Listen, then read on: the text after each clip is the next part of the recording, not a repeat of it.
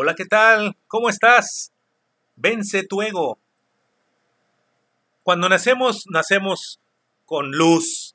Somos seres de luz, con una luz divina. Pero nuestra familia, la sociedad, la cultura misma, tu diario te va construyendo tu ego, que es un yo. Eso significa, pero este es un yo material. El ego es un sistema de defensas para la realidad, creado por todo lo que vivimos todos los días.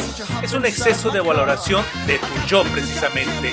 Este ego además evoluciona con la edad. Es una respuesta hacia el exterior.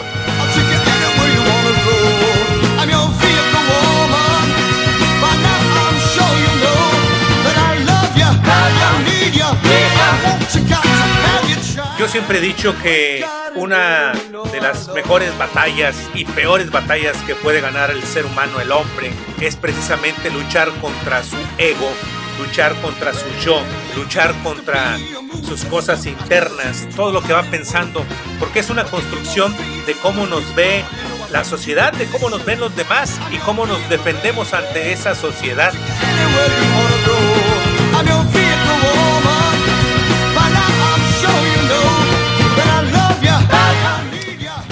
Mira, ¿cómo puedes vencer tu ego? Es muy fácil. No te sientas ofendido. Olvídate de ganar siempre, de tener siempre la razón, de procurar tener siempre más cosas materiales. No, no, no quieras ser siempre superior. Olvídate de las famas, de las alabanzas. Solo fluye, fluye y agradece. Siempre agradece.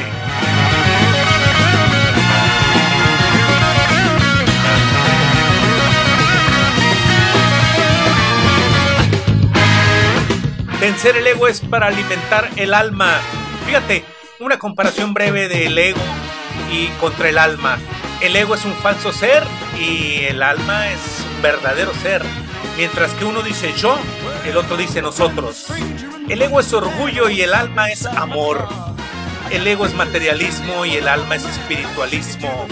Y mientras que uno está pensando en el pasado y en el futuro, otro está pensando en el aquí y en el ahora. Eso te equilibra y eso hace que vibres en cierta frecuencia como siempre te lo pido y que estemos en la misma sintonía.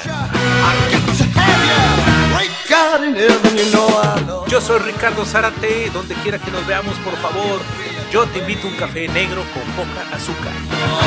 Y recuerda que la vida es un instante del universo y en este instante nos encontramos tú y yo. Te abrazo desde aquí.